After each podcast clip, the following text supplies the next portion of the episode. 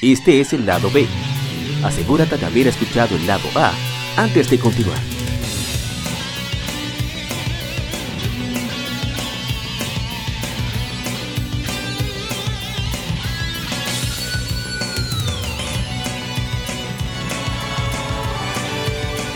Game Mérides. Juegos y consolas de aniversario son comentados entre hechos y anécdotas.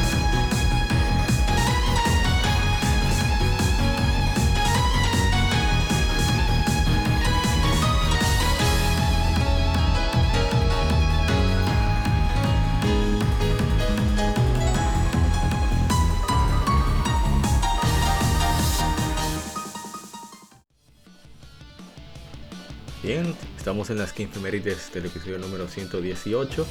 Gracias por acompañarnos aquí en el lado B. Y para iniciar, tenemos que hace 18 años se lanzó en América F-Zero GX, un juego de carreras futurista desarrollado por Amusement Vision de Sega, publicado por Nintendo para Nintendo GameCube. El juego corre en una versión mejorada del engine de Super Monkey Ball.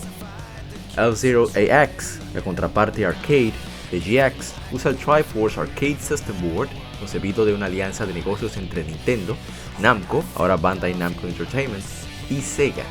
Publicado por Sega, fue lanzado junto a GX. F-Zero GX es el sucesor de F-Zero X y continúa con el estilo de alta velocidad de buena dificultad de la serie, manteniendo el gameplay básico y sistema de control de juego de Nintendo 64. Un fuerte énfasis en la memorización de pistas, lo que ayuda a completar el juego. GX introduce un elemento de modo historia donde el jugador asume el rol del piloto de F-Zero, Captain Falcon, a través de nueve capítulos mientras completa varias misiones. El proyecto F-Zero GX y AX fue la primera colaboración significativa entre Nintendo y Sega. GX fue bien recibido por los críticos por sus visuales, acción intensa y alta sensación de velocidad, así como diseño de pistas. Las quejas se centraron en que su dificultad puede alienar a algunos jugadores, bueno, F-Zero nunca ha sido un juego fácil, ¿eh? Siempre ha tenido su, su margen de dificultad que lo separa de la mayoría de títulos de carreras que te llevan despacio. F-Zero no, F-Zero va con todo.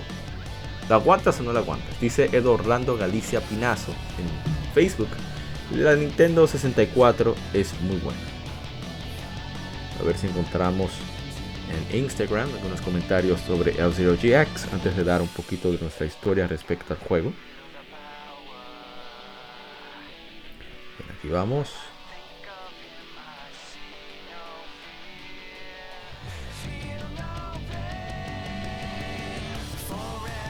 Pero F-Zero GX es un juego muy, muy intenso, muy particular. Bien, F-Zero GX. Eh, no tenemos comentarios en Facebook, en Instagram, así que vamos directamente con uh, mi anécdota. Pues resulta que este juego, la primera vez que lo vi fue donde un amigo de la infancia llamado Diose. Diose. Y la verdad es que me impactó, pero sobremanera. La, sensación de velocidad. Si lo ponías, bueno, por lo menos yo intenté ponerlo en primera persona y fue una cosa increíble. y yo nunca pude conducir bien en ese juego. Por sí soy muy malo en juegos de carreras, pero en F-Zero como que mi mi poco experticio sobresale todavía más. No obstante, disfruto mucho del reto de, por el gran trabajo técnico que hay en ese juego. Y lo jugamos en, stream por sus que en nuestro canal de YouTube. Y lo disfruté, o sea, a pesar del reto que perdía, siempre sentía que era por un margen de error propio.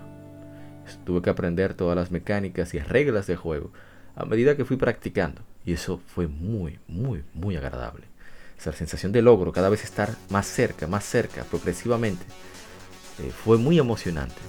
Y, cada vez fue tratando de aprovechar ciertas, ciertas circunstancias que se dan en la pista, debido que es bastante dinámico todo. Y luego, después que pasa la historia, tienes que comprar la siguiente parte. Eso te motiva, esa... ¿Cómo decirlo?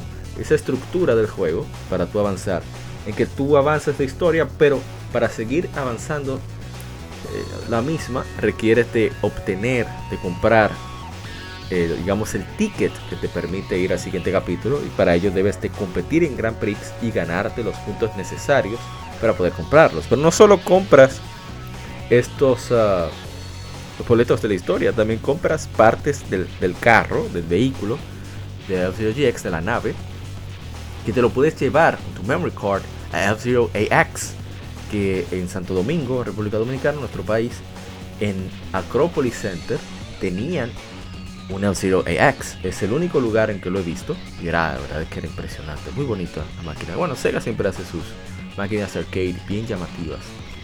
Y es un juego muy emocionante, muy retador. Pero recomiendo que sea probar. Debido a que, número uno, es la última gran entrega de F-Zero que nos dieron. Número 2, es la mejor entrega de F-Zero que nos dieron. Y número 3, vale la pena disfrutar de, este juego, sea como sea. Es una maravilla, es una obra magistral. Aprovechan las especificaciones técnicas del GameCube al máximo. Así que vale la pena solo por eso. Son los juegos más elaborados de sexta generación, en mi opinión. Bien, vámonos entonces a lo que sigue.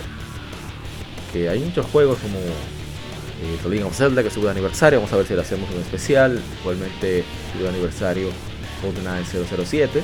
Pero vamos con otro título que creo que más, es más pertinente porque sí lo jugamos.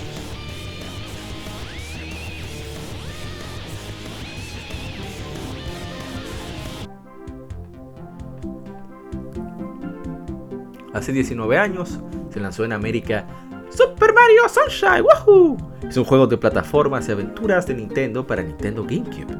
Es el segundo 3D de plataformas en la serie de Super Mario, siguiendo a Super Mario 64. El juego sucede en la isla tropical eh, Delfino, donde Mario Toadsworth, o sea, quien es como el. Mío, se me fue el nombre. El ministro, primer ministro del reino champiñón, la princesa Peach, y cinco Toads con guitos están de vacaciones. Un villano parecido a Mario, conocido como Shadow Mario, vandaliza la isla con graffiti y Mario es acusado por el desastre. Mario es ordenado a limpiar Isla Delfino usando un aparato llamado FLOD, es el acrónimo para Flash Liquidizer Ultra Thousand Device, aparato de ultra rocío eh, rápida de líquidos, algo así, mientras intenta salvar a la princesa Peach de Shadow Mario. Aquí es la primera aparición de uno de mis personajes favoritos, Bowser Jr. Eh, me encanta Bowser Jr. Super Mario Sunshine recibió clamor por la crítica, con analistas elogiando los gráficos del juego, la variedad de movimientos de Mario y la adición de Flood como una mecánica, aunque algunos críticos se quejaron del control de la cámara. El juego vendió más de 5 millones de copias para 2006 y es el tercer título mejor vendido para Nintendo GameCube. Fue relanzado como Player's Choice en 2003 es un juego bellísimo, una de las mejores visualizaciones de agua que hay en cualquier juego. Pues lo tiene Super Mario Sunshine. Una dificultad que, a mí me puse a sudar unas cuantas veces en el stream que hicimos. Pero eh, tiene esa misma sensación, eh, características de los juegos first party de Nintendo, sobre todo esos que tienen reto, como el Zero, que es que sientes, vas notando la mejora a medida que vas reintentando. Y es genial. Es un juego que, afortunadamente por lo menos llegó a Nintendo Switch a través del, de la colección de Mario 3D. Lo cual le añade muchísimos puntos a este juego. Vamos a ver si tenemos comentarios. No tenemos. Pero yo lo disfruté mucho. O sea, así como eh, perdía, ah, yo continuaba porque el juego siempre te daba la manera de tú compensar las vidas perdidas. Esos visuales tan ricos que tiene y que da como esa sensación de estar aquí en el Caribe. Eh, un amigo de la infancia, saludos para él, ojalá escuche este podcast, siempre dice que Super Mario Sunshine a él le recuerda mucho nuestro país. Es verdad, no se siente bien, por lo menos nosotros en, el Caribe, hermanos de Puerto Rico y aquí en República Dominicana, y supongo que los demás islas del Caribe también, eh, deben sentirse muy, muy cercanos con Super Mario Sunshine en ese aspecto. Y esa cuestión de ¿verdad? Los, frutales cerca de la playa y demás. Eh, no sé, es una sensación muy especial. Además de que fue el regreso de Yoshi, que no lo vimos por lo menos eh, jugable Super Mario 64 y, Yoshi es de mis personajes favoritos, así que me gustó mucho verlo en Super Mario Sunshine para Nintendo GameCube y Nintendo Switch. Vamos entonces a lo siguiente, que es un título espectacular también. Aquí vamos. Eh, asegurarme que no haya nada en Instagram respecto a Super Mario Sunshine. Con respecto a Super Mario Sunshine. Bien, vamos entonces al siguiente. Por cierto, olvidé mencionar que Super Mario Sunshine fue el primero de Koizumi-san. Koizumi-san es el actual director. Fue el director de Super Mario Odyssey, fue el director de Super Mario Galaxy. O sea, el tipo es un durango. Pero es un duro. Pero Mario Sunshine, en una entrevista que leí en Retro Gamer, como que sabía que no iba a ser tan aceptado.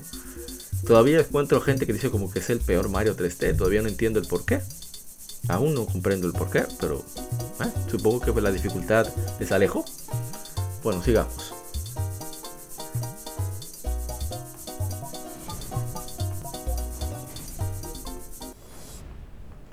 Hace 12 años se lanzó en América Batman Arkham Asylum. Es un juego de acción y aventura desarrollado por Rocksteady Studios y publicado por Eidos Interactive, junto a Warner Bros. Interactive Entertainment.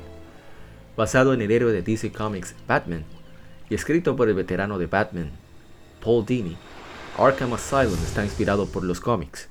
En la historia principal del juego, el archienemigo de Batman, el Joker, o el Guasón, instigó un elaborado plan para tener el control de Arkham Asylum y atrapar a Batman dentro, con muchos de sus enemigos encarcelados, con Joker amenazando con detonar bombas escondidas en Gotham, o ciudad, ciudad gótica, por lo que Batman es obligado a enfrentar a los reclusos para poder para poner fin a sus planes. La mayoría de los personajes importantes fueron interpretados por los actores que aparecen en otros medios de DC Animated Universe, Kevin Conroy como Batman, Mark Hamill como por supuesto, ah bueno, eh, Kevin Conroy, Mark Hamill y Arlene Sorkin retoman sus roles como Batman, Joker y Harley Quinn respectivamente.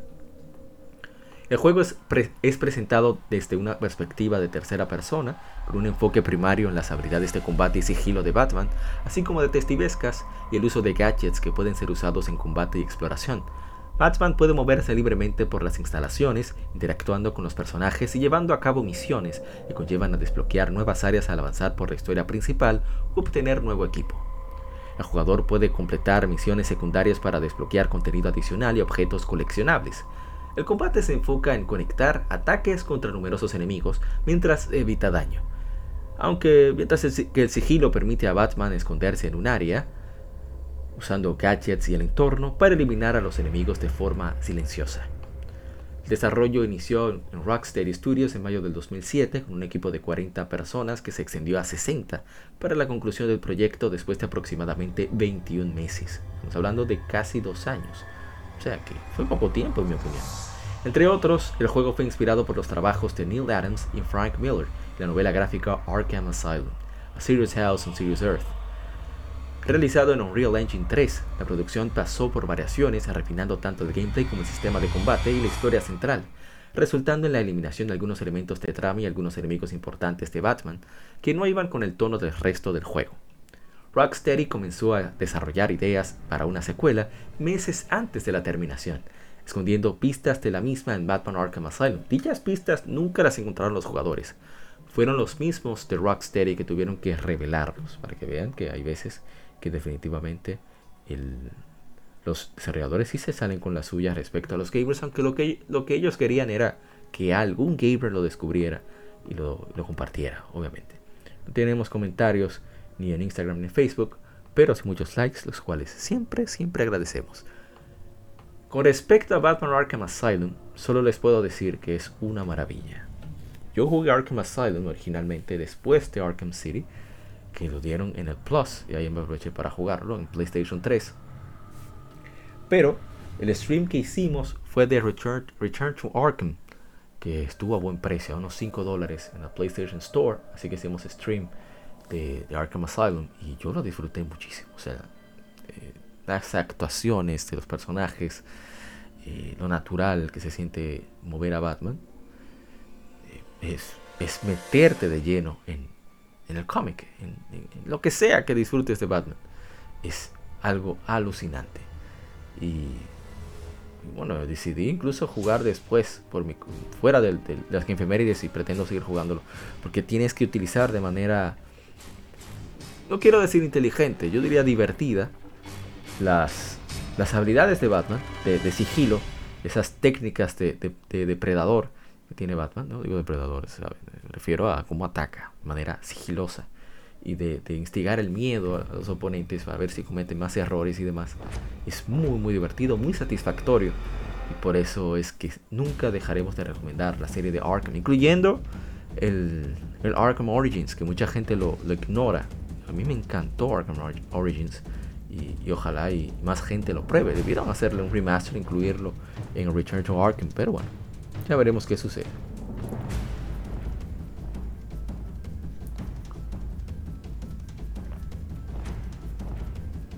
Bien, entonces vamos a pasar al siguiente título.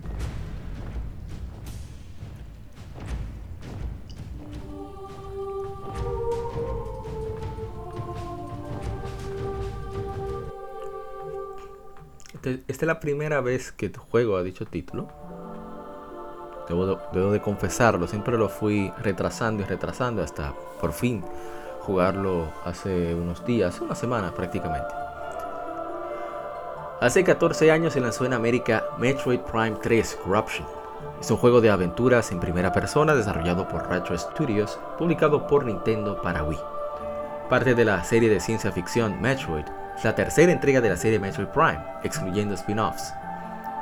La historia de Corruption sucede seis meses después de los eventos de Metroid Prime 2 Echoes, Sigue a Samus Aran mientras confronta a los piratas espaciales quienes han lanzado un ataque a la base de la Federación Galáctica en Orion. Mientras se defienden de un asalto de los piratas, Samus y sus compañeros cazarrecompensas son infectados con Phazon por su doppelganger, Dark Samus. Después de perder contacto con los otros cazadores, la Federación envía a Samus en una misión para determinar qué les pasó. Durante el curso del juego, Samus se esfuerza para prevenir que el Phazon se expanda de planeta en planeta, mientras es poco a poco corrompida por el Phazon. El jugador controla a Samus utilizando el Wiimoto y el Nunchuck. El control es para saltar, apuntar y disparar las, las armas, mientras que el Nunchuck permite acciones como mover a Samus y tener en mira a los enemigos. Corruption introduce nuevos elementos a la serie Prime, como el Hyper Mode, que permite a Samus realizar ataques más poderosos, y la habilidad de controlar su nave. El nuevo esquema de control tomó un año desarrollarse, en desarrollarse y causó que se retrasara varias veces. El juego se fue mostrado al público en el, en el E3 de 2005, o sea, dos años antes de que se. La recepción de Metroid Prime 3 Corruption fue positiva, con varios reviews elogiando el gameplay. Más de un millón de copias fueron vendidas, vendidas en 2007. Fue relanzado en agosto de 2009 como parte de Metroid Prime Trilogy, una recopilación de los tres juegos principales de la serie con gameplay adaptado al Wiimoto. Ese fue el que jugamos de parte de la Trilogy. Y qué decir, yo no soy fan de Metroid, siempre lo he manifestado que no soy fan para nada de Metroid, pero que siempre le he tenido muchísimo respeto por cómo mantienen siempre eh, eh, las características de la saga, haciendo quizás ligeros cambios en el gameplay, dependiendo si es obviamente Prime o la serie normal en 2D, pero que siempre mantienen todo, todo la ambientación, generalmente la personalidad de Samus intacta y demás, demás características, y eso le hace que el que es fan de Metroid siempre se sienta familiarizado con lo que se va a enfrentar en el juego. En mi caso, yo no soy fan de la saga, pero decidí, porque ya era momento de jugar Metroid Prime 3 Corruption. Pues debo confesar que me gustó mucho el juego, a pesar de la molestia un poco con, el uso de, la muñeca, me parece un poco excesivo, pero era de esperarse el ser un juego para Wii. Había que sacarle el jugo, entre comillas, a, los sensores de, movimientos de movimiento, por así decirlo, controles de movimientos, perdón. Pues bien, ¿qué se iba a hacer? Uno pues se adapta. Y a pesar de todo fue agradable. el juego aprovecha de sacar el jugo Wii. Como no tiene madre. Y se ve muy bien, se juega bien. Me gusta mucho el reflejo. Por ejemplo, cuando se usa el, el, scan. Pues cuando estás apuntando a que escanear. Pues los ojos de Samus, como la pantalla se... Hay mayor reflejo de, en el visor de Samus, que es la perspectiva que uno tiene pues se ven los ojos de Samus y Samus sigue el sensor, porque se nota que ya está enfocando en eso. Y eso es un detalle muy, muy, muy chévere. Le da todavía un poquito más de credibilidad a lo que se vive en Metroid Prime 3 Corruption. Que la saga siempre ha tenido eso, ¿eh? desde el primer juego ha tenido ese tipo de detalles, que son, parte de las cosas que admiro muchísimo del trabajo de Retro Studios y entiendo el porqué, el, la deferencia que ha tenido la gente con Metroid Prime. Y espero que el 4 vaya con esas características y más, en cuanto a detalles y, contenido. Pero algo que me impactó de, Metroid Prime 3 Corruption, que hizo que me agradara, por lo menos la hora que jugué, la hora y pico, es el hecho de que en el juego tienes interacción con personajes no jugables. Que es la primera vez que veo eso en la serie de Metroid. Repito, yo no había jugado nunca, no soy fan de la serie, pero nunca me habían contado de eso y eso lo hizo muy, muy interesante para mí. Y ojalá, y, aunque sea esos detalles, no copiaran. Le pregunté a, a colegas gamers, por ejemplo Dark Devil, que como es fan de Metroid, que qué tal le parecía precisamente toda esa interacción con personajes no jugables. Dijo que no le afectó en lo absoluto, en lo absoluto casi ninguno de las personas que pregunté que sí juega Metroid. Dijo que no, no lo encontraron relevante, aparte de que aparentemente solo al principio, yo solo jugué al principio, solo jugué una hora. Pero juego muy chévere. A pesar del muñequeo y eso, es, vale la pena jugar. Ojalá y, sacaran esa colección para Wii, para, perdón, para Nintendo Switch, que adaptaran el uso de los Joy-Con, ya que mucha gente seguro estaría dispuesta a usarlos. Pienso que será obligatorio en el caso de Metroid Prime 3 Corruption, o podría adaptarse como se hizo con, con The Legend of Zelda Breath of the Wild. Creo que sería un excelente, eh, no regalo, pero sí una forma de honrar el aniversario de Metroid. Y aparte de eso, una forma de incentivar a la gente a que conozca la serie de Metroid Prime, porque a pesar de que no vendió mal, pues no está mal vender un poquito más. Bien, vamos a dejar hasta aquí lo de Metroid y vamos a ir con el siguiente título, que creo que vale la pena mencionarlo ya que lo jugamos. Y voy a eh, bueno, no lo jugamos en este caso, me, me, guayé ahí. Pero es un estreno y creo que vale la pena que, que hablemos sobre esto. Hace 25 años se lanzó en América Beyond the Beyond, conocido en Japón como Beyond the Beyond. Haruna, Haruka Naruhanane. Beyond the Beyond, al lejano Kanaan. Es un RPG desarrollado por Camelot Software Planning y publicado por Sony para PlayStation. Aunque el primer RPG en lanzarse en el primer PlayStation, fue el primero disponible en Occidente, usando un gameplay tradicional como en Final Fantasy o Dragon Quest, Fantasy Star los personajes fueron diseñados por el popular artista de manga, Ami Shibata. El gameplay es mayormente estándar para un RPG, sin embargo el sistema de batalla contiene un elemento que no era común en su época, doblado como Active Playing System. Esto permite que el jugador incremente los chances de tanto atinar un ataque mejorado contra un enemigo o defenderse de un ataque enemigo al presionar el botón X el momento correcto durante el combate. Es similar a los ataques basados en ritmo en el posterior Final Fantasy VIII, creo que es muy similar, aunque menos eh, relevante que en los Paper Mario, en mi opinión. Pero ya veremos. Hace mucho tiempo en el mundo de Beyond the Beyond, una batalla se llevó a cabo entre los seres de luz y los brujos del bajo mundo. Antes de que el planeta se destruyera, los dos lados firmaron un acuerdo dejando a la superficie del mundo a los seres de luz y bajo tierra a los brujos. Después de cientos de años de paz, eventos inexplicables comenzaron a ocurrir. El jugador debe controlar a Finn, un joven espadachín para detener al poder maligno que ha roto el acuerdo e invadieron la superficie del mundo. Yo he de confesar que no lo he jugado, ¿eh? Yo no he jugado Beyond the Beyond, nunca lo vi, por ejemplo, en, el mercado de pulgas, ni siquiera eh, versión oficial. Por eso no, no lo conocí hasta que comenzaron, comenzamos a hacer el podcast juntos, eh, juntos en aquel momento los colegas de Motos que ahora son Modo 7 Podcast, los hermanos Ishido y San y la gente Cobra. Así que no, me sorprendió mucho saber que el juego inclusive era de Camelot Software Planning, que son uno de mis estudios favoritos de, bueno, que están con Nintendo ahora.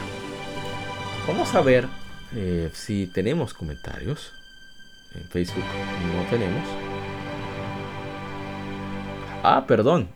Me pasé un poco lo de Metro Prime Trilogy.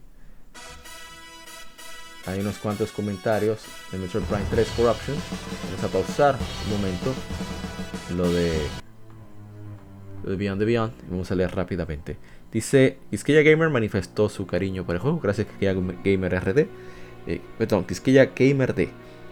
Eh, Tupla ST dice, esperando la Trilogy en Switch. Dice mi hermano Chilo Zero, síganlo en Twitch. Dice, ojalá llegue el día que lo pasen a Nintendo Switch, definitivamente. Bien, seguimos con Beyond the Beyond entonces.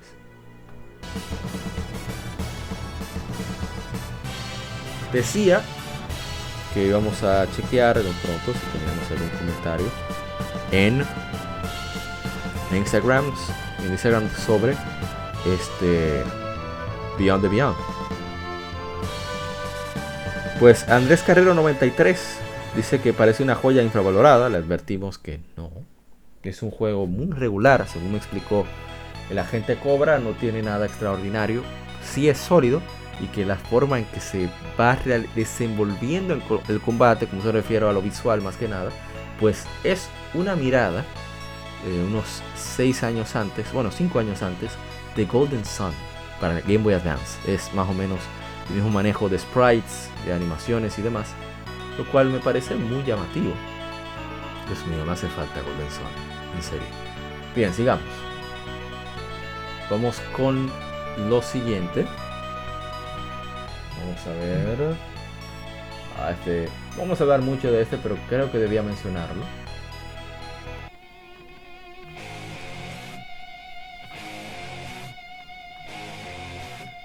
Hace 23 años se lanzó en América Mega Man Legends, conocido en la Tierra del Sol naciente como Rockman Dash.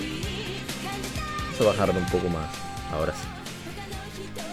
Eh, episodio 1 Adventures Spirit of Steel Rockman Dash Episodio 1 Hagari no Boukenshi Espíritu Aventurero de Acero es un juego de acción, shooter, aventura y plataformas con elementos RPG desarrollado y publicado por Capcom.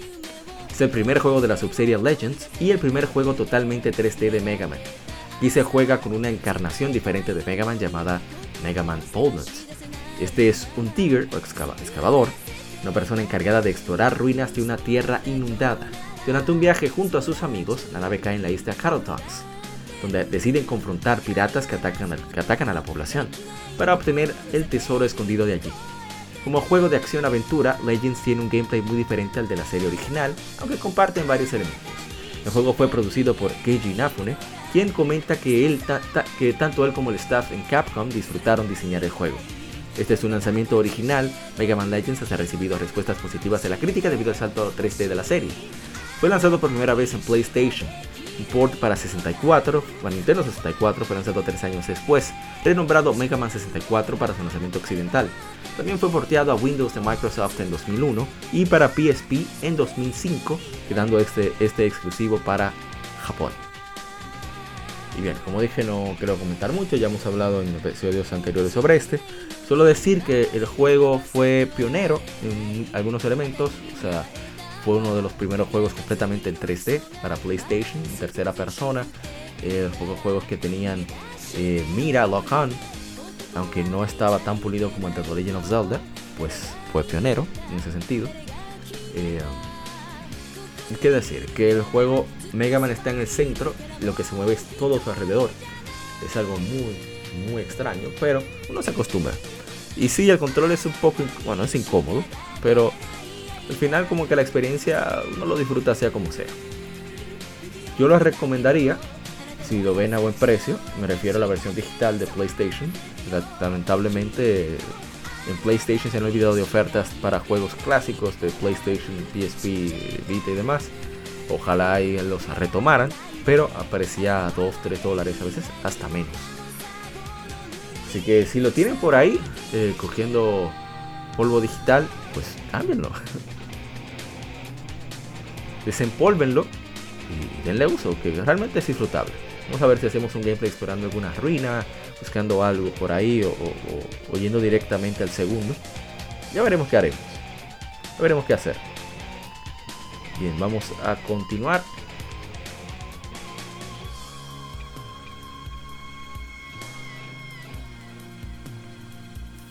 Este título yo no lo jugué, hago la advertencia, pero creo que es importante mencionarlo.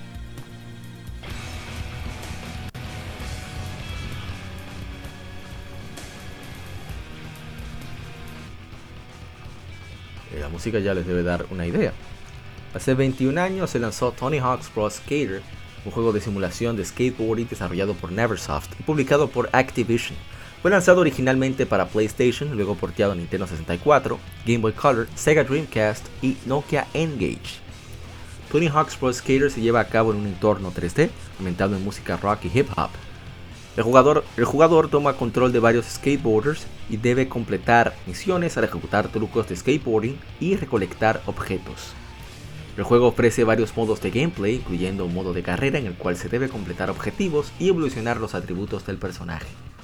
Y un modo, modo libre en el cual se puede jugar sin objetivo y un modo multiplayer con varios juegos competitivos. Tony Hawk's Pro Skater fue bien recibido por la crítica en casi todas sus versiones. El juego resultó en una franquicia exitosa, recibiendo 8 entregas anuales desarrolladas por Neversoft.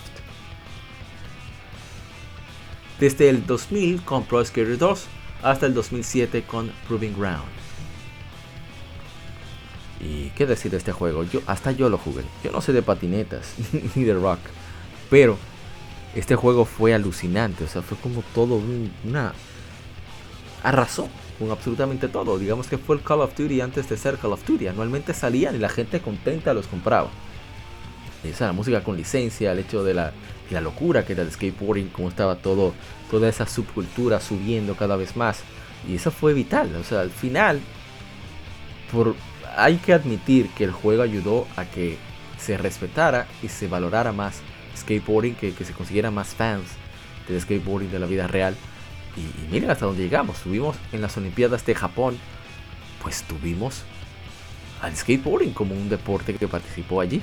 Me parece fantástico que haya, llegado tan lejos una experiencia, eh, bueno, el skateboarding y, que los videojuegos hayan sido parte de ese logro. definitivamente lo son, ¿eh? eso es innegable. A ver si tenemos, tenemos de Mega Man Legends. Eh, a ver, de Tony Hawk's Pro Skater. No tenemos comentario tampoco, así que vamos a pasar directamente al siguiente. Este ya es el último de la tanda, ¿eh?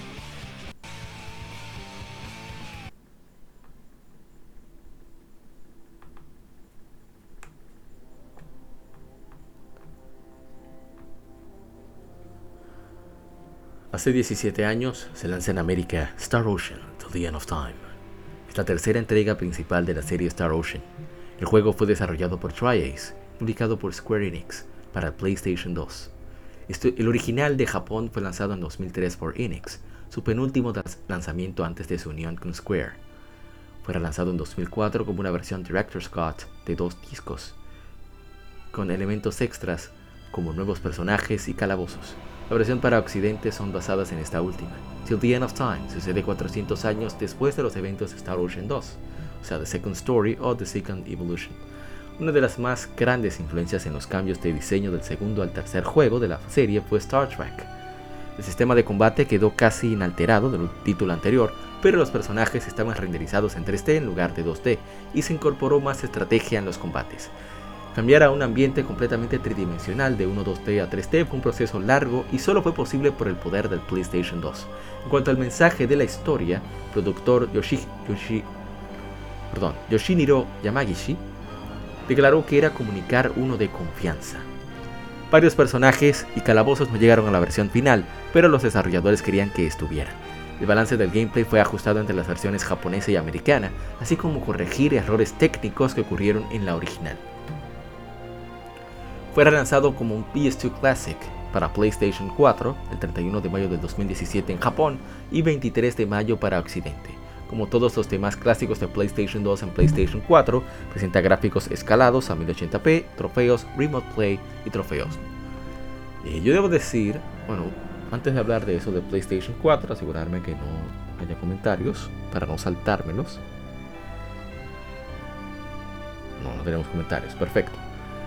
Que debo decir que esa versión de PlayStation 4 es similar, en mi opinión, por lo que pude percibir yo jugándolo, es similar a, la a Jack and Daxter, Jack en PlayStation 4, con 1080p, 60 cuadros por segundo.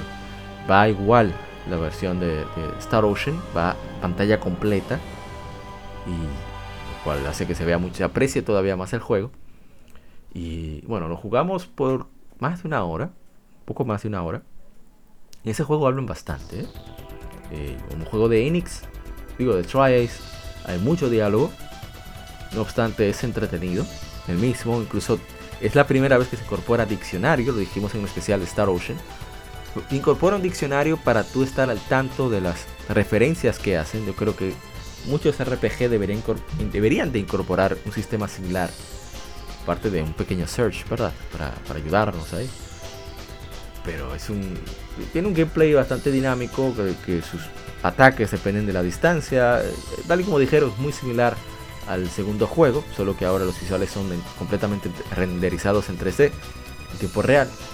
Y, y que ahora, si un personaje se queda sin puntos de, de, mente, mind points, como le llaman en esta entrega, pues que el personaje lo perdiste.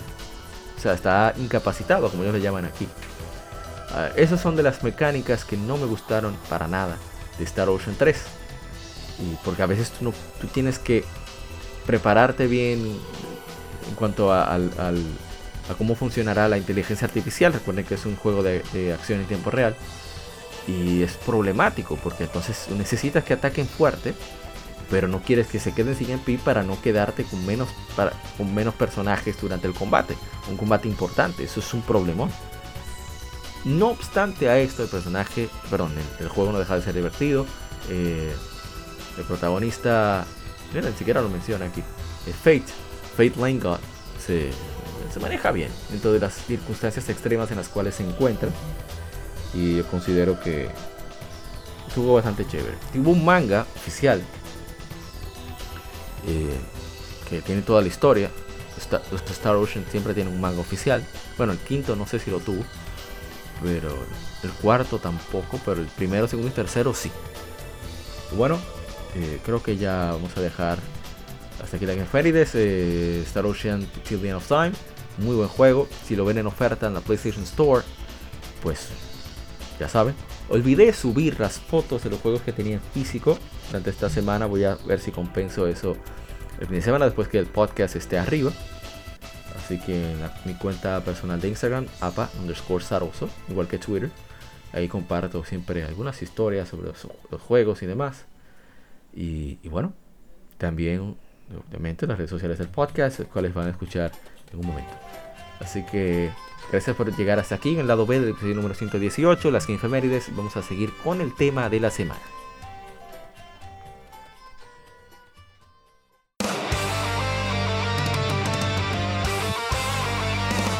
Para revivir los grandes momentos y títulos del videojuego clásico, no dejes de escuchar cada mes Modo 7 Podcast.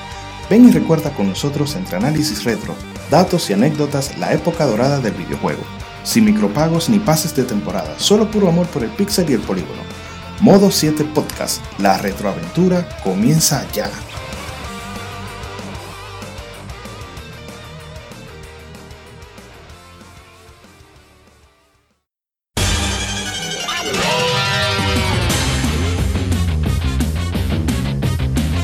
Puedes escuchar Legion Gamer Podcast en iBooks, Spotify, Tuning, iTunes, Google Podcast y demás plataformas de podcast de su preferencia, buscando Legion Gamer Podcast. Recuerda seguirnos en las redes sociales como arroba Legion Gamer RD. Visita nuestra página de Facebook para que seas parte de nuestros streams de las Game donde recordamos y jugamos algunos juegos de su aniversario.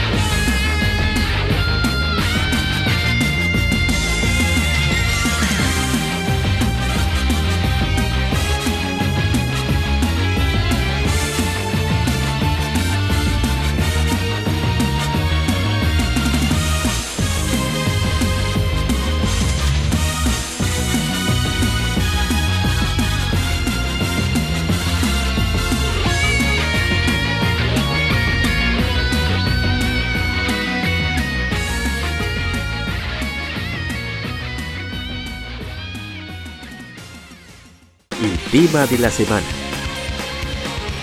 Un tópico o cuestión particular es debatido por la Legión.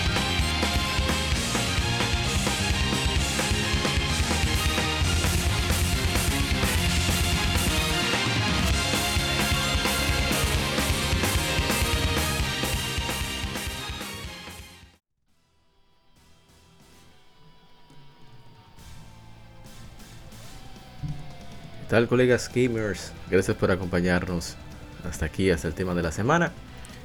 Y esta vez vamos a conversar acerca de los temas en el gaming. Y vamos a, por supuesto, usar diferentes fuentes para tratar de llegar a una conclusión. Y voy a contar unas cuantas anécdotas, a ver si qué tal les parece, sobre demos que me han convencido de conseguir un juego o de mejor esperar. Y bien, vamos entonces con el primero.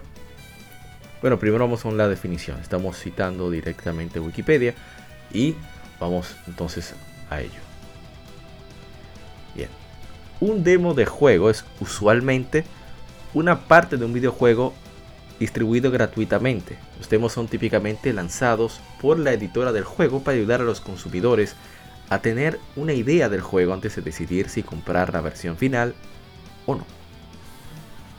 Distribución. Al inicio de los 90, distribución en shareware era el método popular para quienes publicaban juegos, eh, desarrolladores pequeños, incluyendo eh, compañías que apenas nacían como Apogee Software, que ahora es 3D Realms, Epic Mega Games, que ahora es Epic Games, y ID Software. Daba a los consumidores la oportunidad de intentar una porción del juego, restringida usualmente a la primera sección del juego completo o episodio, antes de comprar el resto de la aventura. Parte de los juegos en un eh, eran parte del juego un simple disco floppy, un, disquete de 5 y medio, 5 y un cuarto o 3 y media pulgadas, eran comunes en muchas tiendas, a menudo eran bastante baratos, ya que las versiones shareware eran esencial, esencialmente gratis, el coste era solo necesitado para cubrir los de los discos y el empaque mínimo. Algunas veces estos discos demo eran empacados dentro de la caja de otro juego por la misma compañía. Mientras incrementaban el tamaño de los juegos a mediados de los 90, los hizo imprácticos en los disquets, así que las editoras en físico, los desarrolladores, comenzaron a, imitar la práctica de juegos en shareware que fueron reemplazados por demos más cortos que eran distribuidos gratuitamente en discos con revistas de videojuegos o descargas gratuitas a través de la internet en el caso de convertirse en contenido exclusivo de revistas de páginas específicas. Ahí podemos ver en Wikipedia un ejemplar de Syndicate en formato de Amiga, de una revista Amiga Forma de una revista en 1993. Shareware fue el caso de distribución, el método de distribución eh, elegido por los primeros FPS modernos como Wolfenstein 3D y Doom.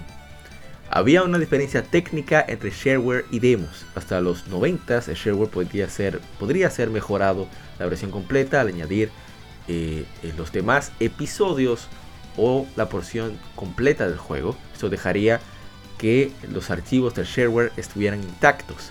Los demos son diferentes ya que son programas autocontenidos que no son mejorables a la versión completa. Entonces había revistas, incluían discos o DVD después. Eh, algunas veces venían también la cobertura de, discos o, tapes, cintas, especialmente en el Reino Unido y en Europa. Pero ya eh, se fueron incrementando también de los demos, también la disponibilidad de internet de banda ancha. Así que eh, le daba acceso luego a, a, juegos completos. Xbox Live y PlayStation Network, los demos comenzaron a hacerse descargas gratuitas y también premium.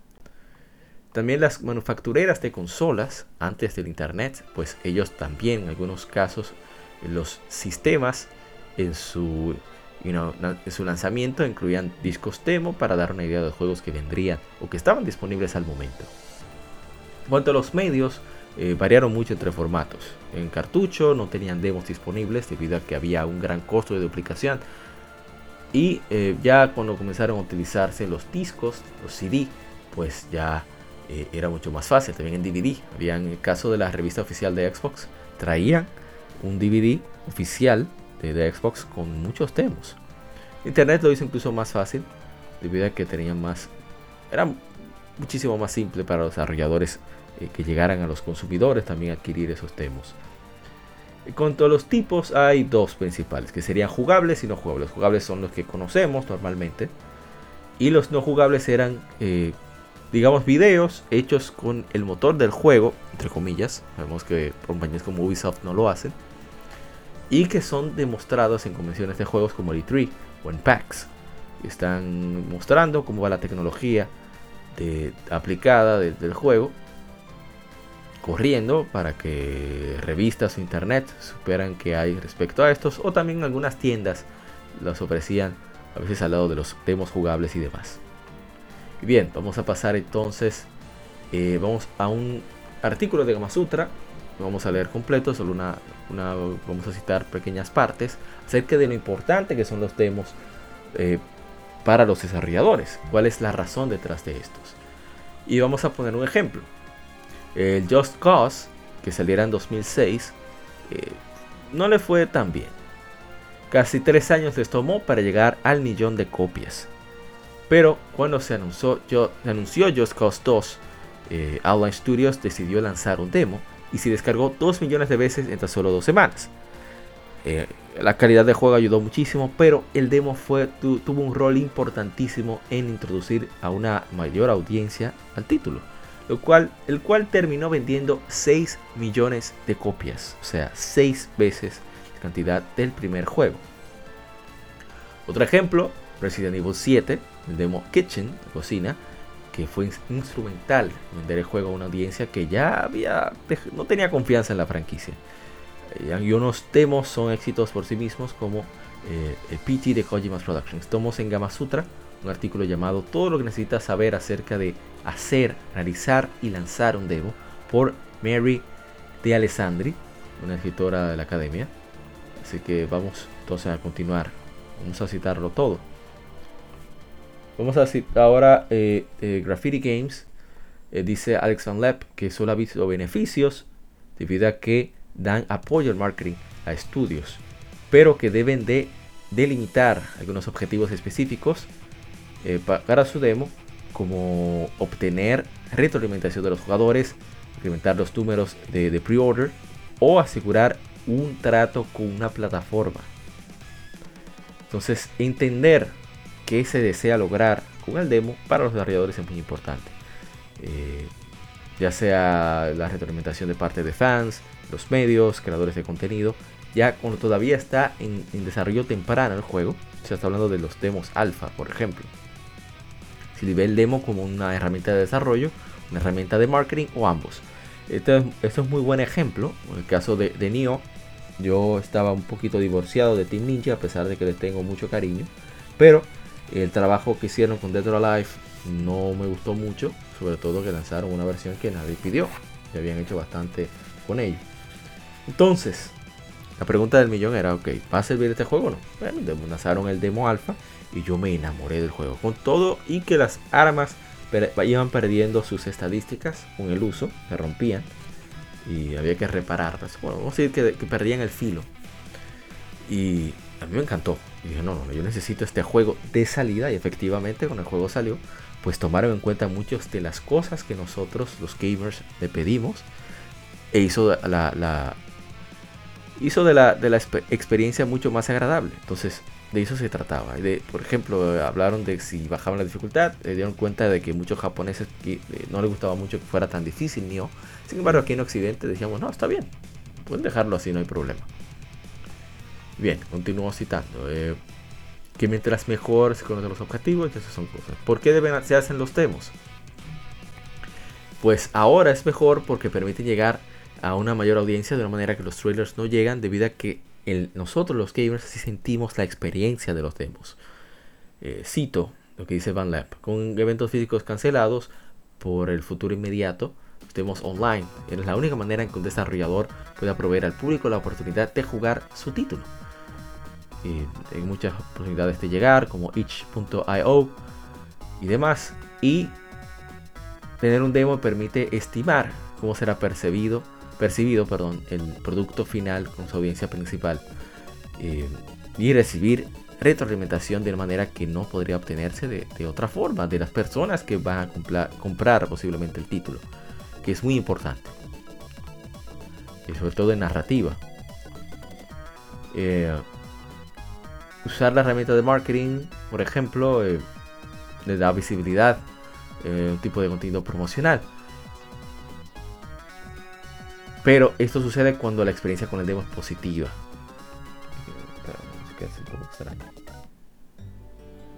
Y bien, eh, también los demos de, duración limitada en un evento hacen que durante esa semana se hable más sobre el juego, lo que aumenta mucho el interés, sobre todo para conseguir plataformas, eh, tratos inclusive con plataformas.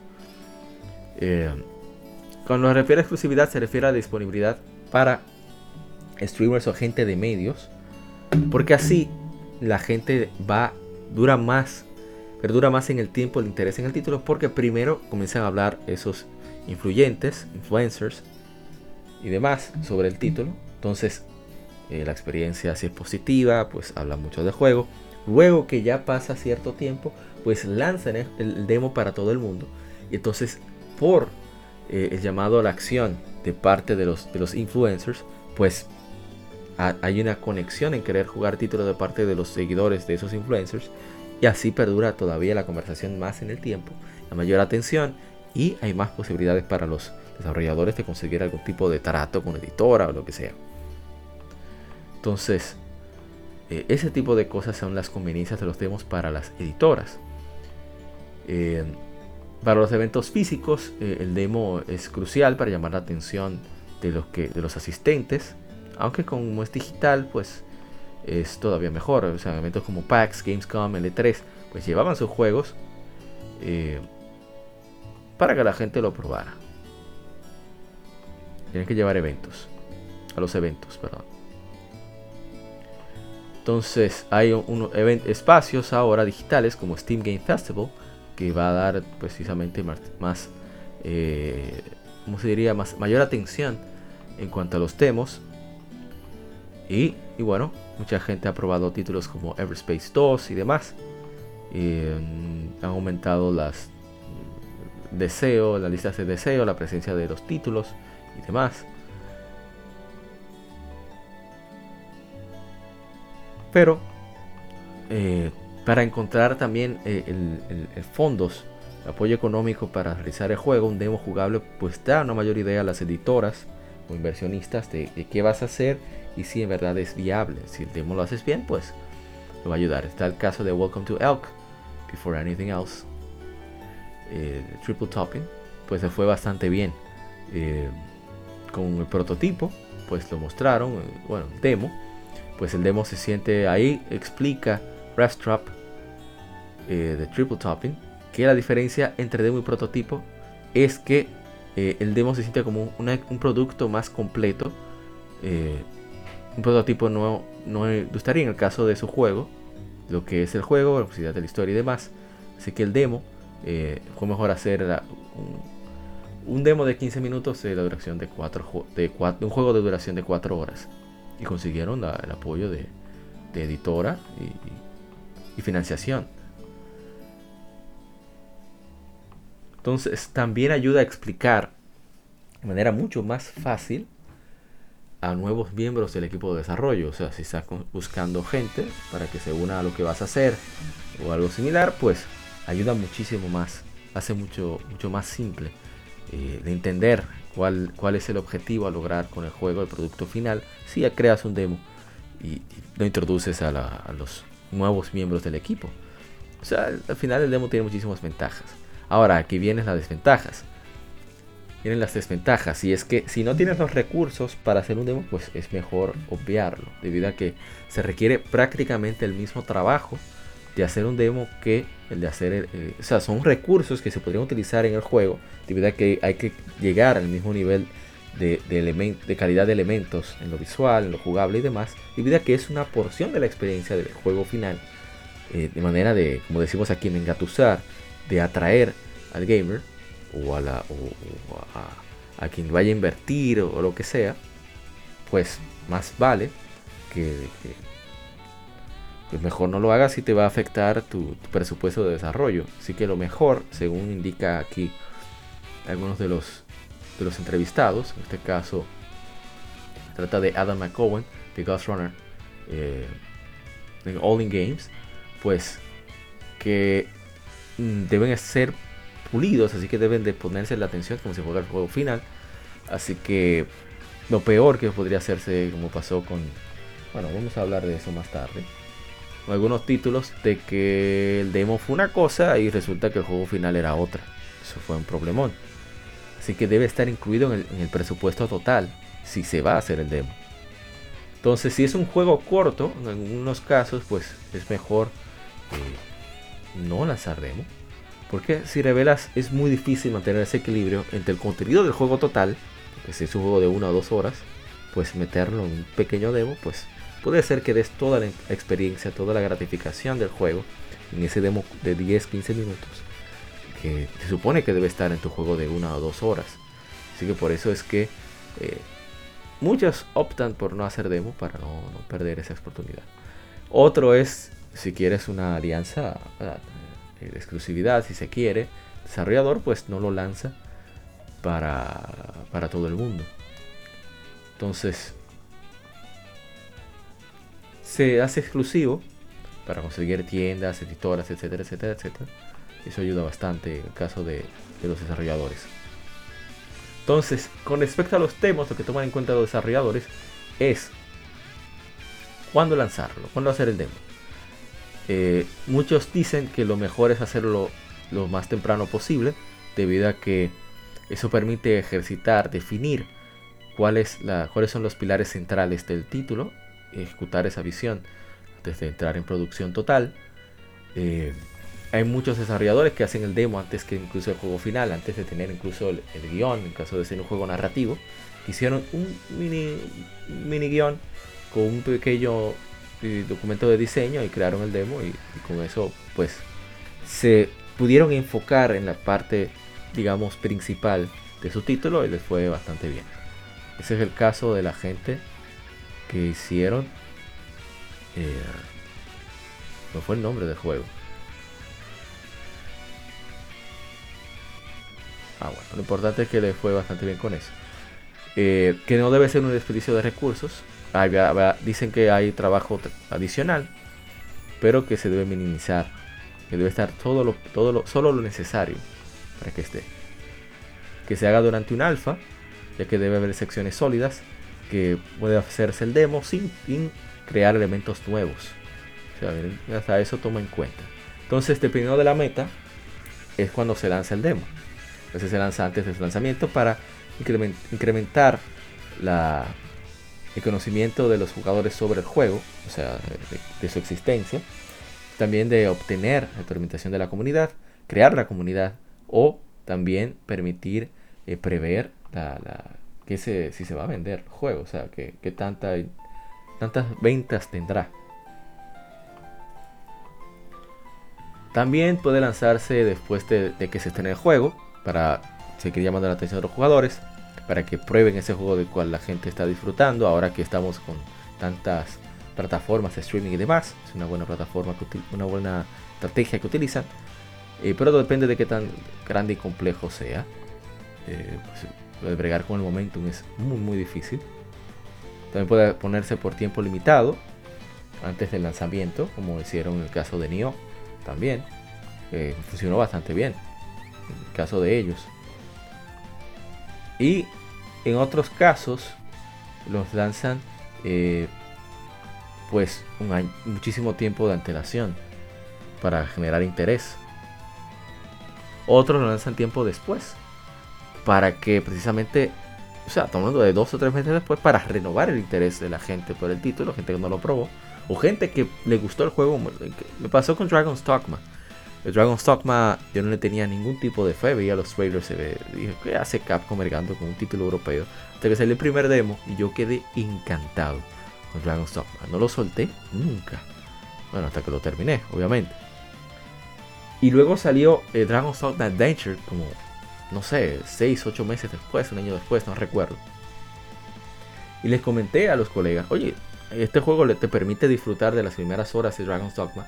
Pruébalo a lo mejor te engancha. Y muchísimos amigos, muchísimos colegas, pues disfrutaron también de Dragon's Dogma y al final lo obtuvieron. Precisamente por el tiempo después. Ya estaba comprobado que me gustó. Pues por primer juego que platiné, que le saqué el platino.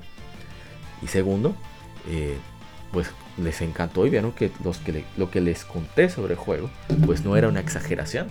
Bueno, era una exageración, pero no era tan exagerado. Había mucha verdad. Así que eh, algo muy interesante que cuenta aquí en, Game Industry Biz es que hay que tomar en cuenta conocer en consolas, ponerlas y, quitarlas, ponerlas. Xbox requiere, estoy eh, leyendo literalmente, un listado separado para el demo. Eh, en cuanto a todas las cuestiones que se copian del juego principal y los mismos assets pueden usarse. Una alternativa para el demo es poner un tiempo limitado para el juego principal. Por ejemplo, una, jugar de manera gratuita los primeros 30 minutos. Eso lo tiene también el PlayStation Plus. Sobre PlayStation puedes crear un demo bajo los, el concepto existente. Tendrá su propia tienda separada. O sea, estará en un lugar separado.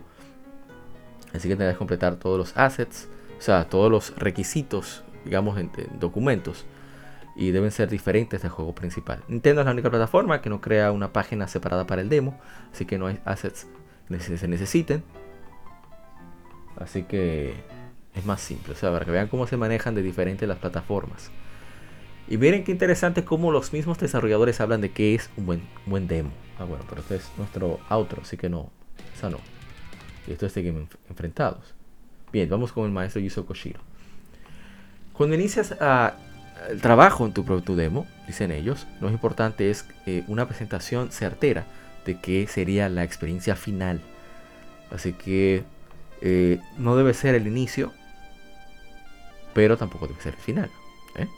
Sino de que debe dar una idea general de qué esperar en el juego completo. Entonces, debe demostrar la, grasa, o sea, lo central del juego, los primeros minutos de gameplay, haciéndolo más memorable. Eh, eso es lo esencial. Y que debes ir un poco más y darles algo de sobre lo que, cual, que competir o, discutir. Por ejemplo, si tiene puntuaciones el demo. En el caso de Ninja Gaiden 3 Razor's Edge, cuando yo lo jugué, te permitía adquirir eh, los, puntos de karma, que era con lo cual desbloqueas habilidades en Ninja Gaiden 3 Razor's Edge. Así que yo lo usé muchísimo eso, o sea, yo lo farmé. Aparte de que podías eh, discutir, bueno, creo que tenía puntuación también online. No sé si Ninja Gaiden Sigma lo tenía cuando lo jugué, pero bueno. Lo importante es que, que hay diferentes cosas que poner. Dicen que debe ser representativo, un ejemplar del gameplay, de manera rápida, pero necesita hacerlo de manera impactante que mantenga las mecánicas convolutas, eh, o sea, todo lo que sea muy enredado fuera de ello. Dicen que deben tener 10 a 15 minutos, un gran nivel de, pulido. Eh, debe tener un tutorial corto para explicar cómo jugarlo y eh, ir a partes más complejas del gameplay. Si es narrativo, mantener el diálogo al mínimo porque si hay que leer mucho, sí es cierto, mucha gente deja los juegos si tienen mucha lectura, sobre todo si son demos. Y que más tiene, que debe ser sencillo, eh, que solamente dejar usar las mecánicas principales, dejar fuera las cosas más complejas, me dijimos, por ejemplo, los sistemas de mejora, todo eso, dejarlo atrás. Entonces, entonces, porque debe ser algo que se comunique fácil en caso de estar buscando financiamiento y demás. Eh, como dijimos, debe estar bien pulido y debe dejar a los jugadores desear más, desear más, probar más de eso que, tuvieron. Y bueno, vamos entonces a... Algo interesante es que esto es un, artículo reciente de gamasutra.gameindustries.biz. Es, deja ver de qué por un momento, es del 4 de diciembre del 2020, hace menos de un año. Sin embargo, en, estos, en el 2008 en abril de 2008, eh, eh, eh, Geoffrey Satkin y, Greg Short hicieron una investigación que decían que el demo no era, los demos no eran convenientes en absoluto. Que no es la, herramienta de marketing más efectiva y que no deberían hacer demos para promover sus juegos nuevos, que deberían mejor de utilizar trailers. Bueno, eso es lo que ha hecho Ubisoft, podríamos decir. Lo hicieron, bueno, vamos a citar algunas de esas cosas más adelante. Entonces que los demos son útiles para, para distribuir información eh, boca a boca, pero no son tan efectivos como el trailer. Debido a que el trailer hace que hablen más en las comunidades online. Y bueno, eh, más juegos son lanzados, pero que eh, dicen que es mejor, por ejemplo, que, el mismo juego pueda servir mejor de marketing si tiene algún logro eh, cosas que sean evitables y demás.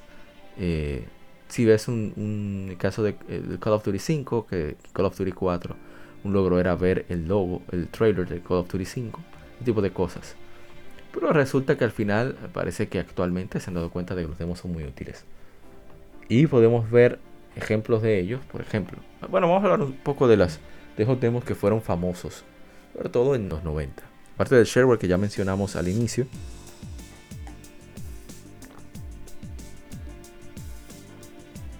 Está, por ejemplo, la famosa revista, bueno, revista no, programa de PlayStation, PlayStation Underground, que enviaba discos demo que a nuestro, bueno, en Latinoamérica llegaron muchos de esos discos demo, que tenían varios títulos, eh, Twisted Metal, Spyro, Crash y demás. Eh, hubo demos muy muy emocionantes para gamers de la época de los 90 como I-100, Driver 2, eh, Tomba, también impresionó a muchos porque no esperaban un juego así mezcla entre 2D con profundidad. Para la Arena Toshinden, que fue uno de los primeros juegos de pelea en 3D que se vieron en acción. Metal Gear Solid dejó a todo el mundo loco. Spider the Dragon.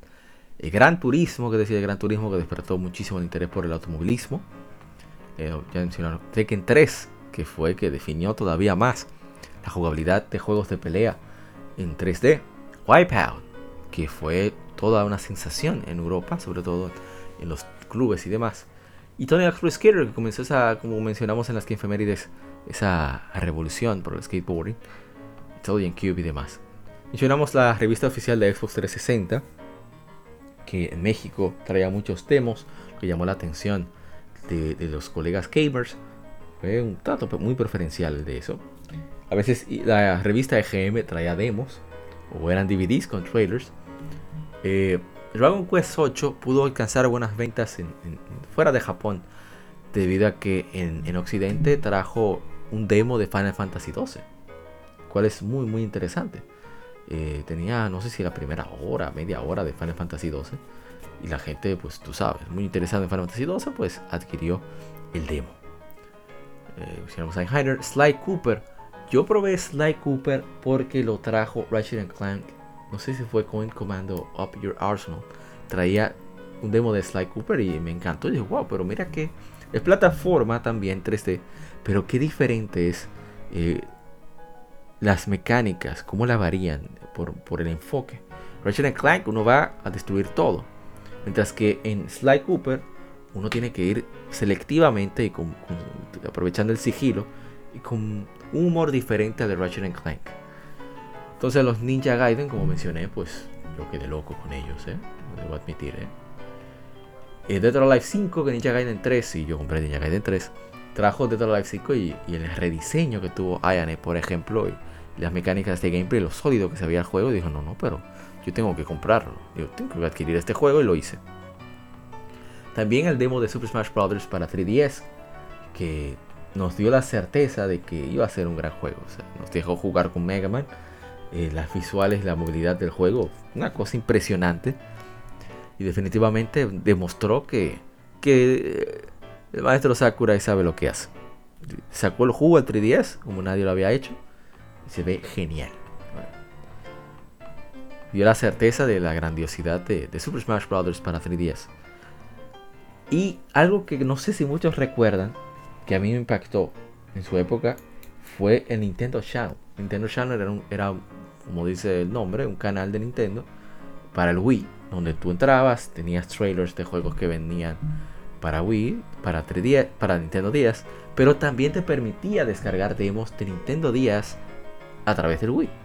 O sea, activabas el Download Play, el Wii descargaba lo que tenía que descargar y tú podías probar muchísimos demos. Yo probé unos cuantos juegos así me pareció súper, súper interesante eso. Entonces algunos eh, eh, demos, como dijimos, que llegan como, como betas. Y vamos a mencionar algunos. Algunos me convencieron, aunque sea de comprarlos más baratos, pero sí de jugarlos. Tal caso, bueno, mencionamos Resident Evil 7 ahorita. También fue igual el caso con Resident Evil 8. Bueno, no, no llegan como betas, pero, pero convencieron a mucha gente. Como betas llegaron eh, The Division, un juego que se ve increíblemente bien. Y y me, yo dije, wow, el juego es muy entretenido por Esos elementos RPG, de considerar posicionamiento, es un juego en tercera persona, de, disparos en tercera persona. Eso lo hace sentir muy diferente. Y por eso me llamó mucho la atención. No me, llegué a, No quedé adicto, no me envicié, pero me gustó mucho The Division y conseguí el segundo, en especial que lo pusieron aquella vez. Y me se cayó Gengar. Gengar, ¿qué te pasa que te estás cayendo? ¿Qué pasa contigo? ¿Eh? Titanfall 2, yo quedé muy sorprendido con la calidad y, toda la fluidez y, frenético que es Titanfall 2. Lástima que la gente, que no caló en la gente, estaban en Call of Duty y, y Grand Theft Auto. Grand Theft Auto era, no hay Battlefield. Y por eso no, tuvo oportunidad Titanfall 2 de brillar. Pero qué, qué gran juego es Titanfall 2. Y fue gracias al, al demo que, quedé interesado.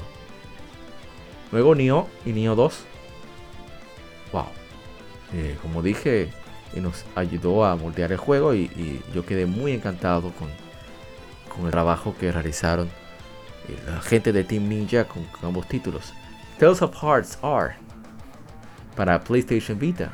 Que yo no sé, todavía no estaba muy encantado con los Tales of, no sabía cómo iba a quedar después de la experiencia portátil con Tales of eh, ¿Cuál era? Tales of Tempest, creo que es. Wow, qué juego tan, tan, tan mediocre. Como dice la gente cobra de modo 7 podcast. E Is Memories of the Z. Eh, ese para mí fue muy, muy importante. Mi hermano Tartable, Tales of Hearts R, el demo estaba en la store japonesa. Y por igual estuvo Is Memories of Z. Nosotros, teníamos que formatear el PlayStation Vita. Crear una cuenta japonesa y de ahí descargar los demos para PlayStation Vita. De esa manera probé Tales of, Hearts R, que me encantó. Pero Memories of Cell Z, después de lo probado con i7, que me gustó muchísimo, pero todavía no, no estaba tan enamorado de Falcon como ese entonces, estamos hablando de 2012. Y me dice mi hermano Dark Table, oye, ahí está el, demo de, Memories of Z, pruébalo. Lo probamos y quedé encantadísimo debido a, lo pulido que, que, estuvo el sistema comparado a i7 y la incorporación del, Flash Move y que ahora en lugar de ser una combinación de botones el Flash Card fuera solamente al presionar un botón. Eso fue muy, muy importante. Y obviamente IS 8 todavía me dejó más loco todavía. La redundancia. IS 9 ni se diga. se fueron pre-orders inmediatos. Luego Trails of Cold Steel 3 que quizás no para mí, de verdad que yo sabía lo que iba ya, pero el... Bueno, yo probé Trails of Cold Steel, ahora que lo pienso, en PlayStation 3 también, Dark Devil que me avisó y quedé encantadísimo con, lo que mostró el gameplay. Eso me gusta mucho de Japón, que lanzan muchos demos. Soul Sacrifice fue un demo que lanzaron, que con jugabilidad online. Lo probé con un amigo y, yo digo, no, no, pero esto es, yo necesito este juego. Es un juego fantástico. Y, y por eso creo que es tan, tan importante que, por lo menos los desarrolladores japoneses no se descuidan con los demos. En el caso de Is 9, ellos lanzaron el, demo jugable que tenían en, el Tokyo Game Show. Lo lanzaron para acá. Y bueno, hay unos demos que no les ha ido tan bien, no, solo vamos a mencionar unos cuantos. Está el caso de, de Watch Dogs de Ubisoft, que unos visuales impresionantes en el primer trailer. Pero Ubisoft se tenía su jueguito entre manos y lamentablemente no salió como se esperaba visualmente. El juego no es malo, ¿eh? pero no cumplió con las expectativas y, fue una arrastró una pena tan grande que, bueno, no una pena, una mala reputación. Que Watch Dogs 2 es un muy buen juego, según mis colegas que lo han jugado, y, pero no, la gente no decidió no apoyarlo. No confío más en esa marca. Ojalá hicieran eso con más juegos de Ubisoft.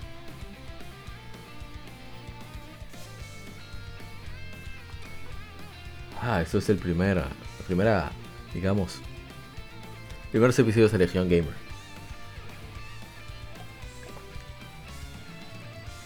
Y bien, tenemos Alien Colonial Marines. Ese es un título súper controversial. El demo fue muy bueno. Pero por una mala programación de mi hermano Karma. Saludos a mi hermano Karma que, que citó cuál es el problema. Que hubo un, un error de ortografía tenían que escribir theater, escribieron theater, algo así, y no se comportaba la inteligencia artificial como se debía.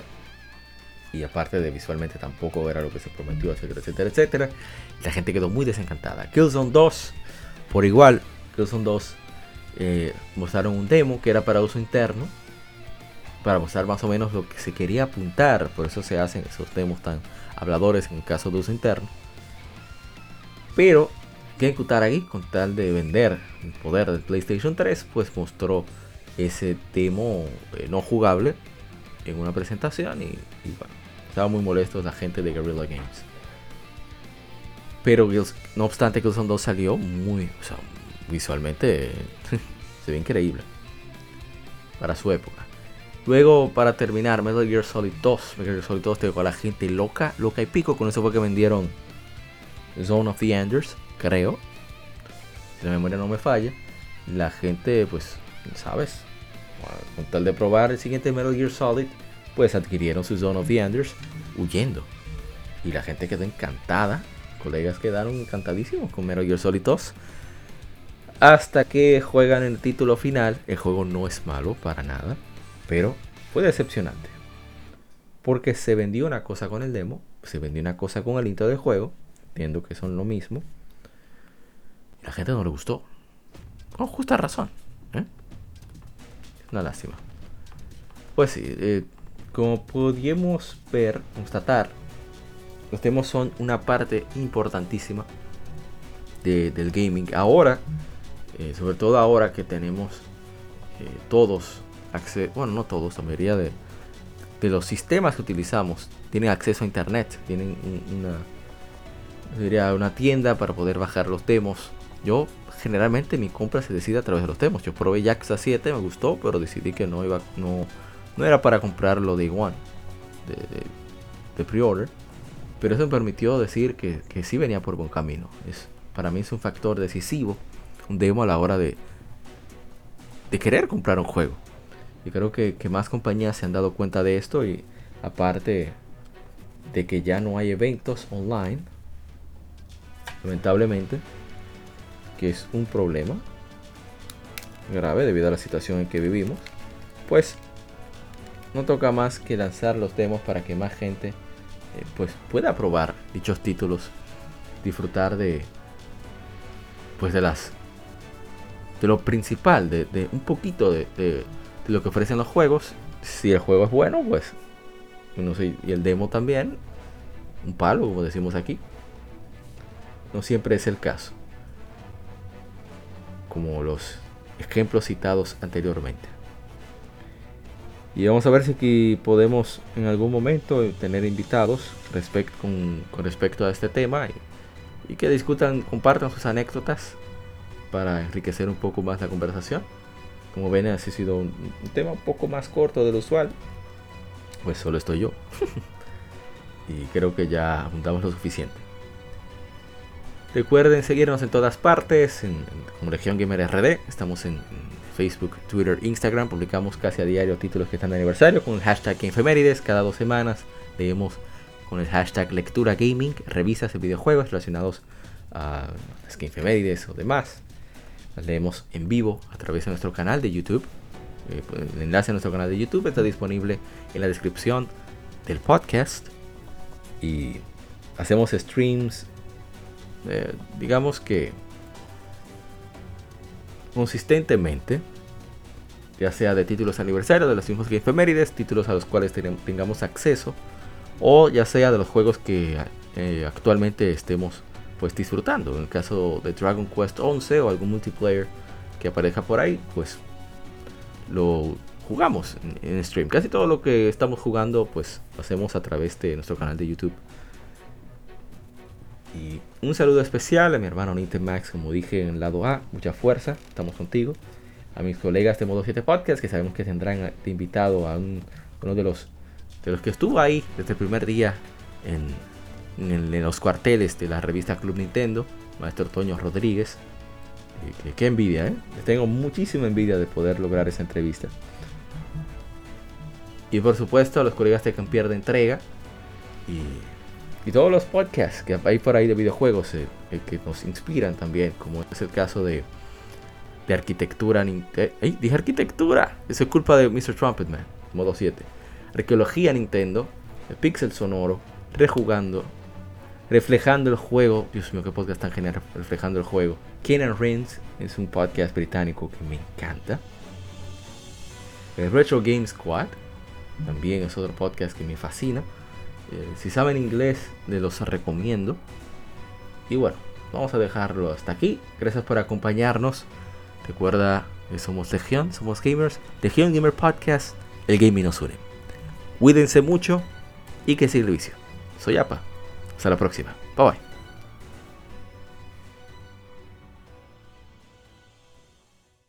Somos Legión, somos gamers. Legión Gamer Podcast, el gaming nos une.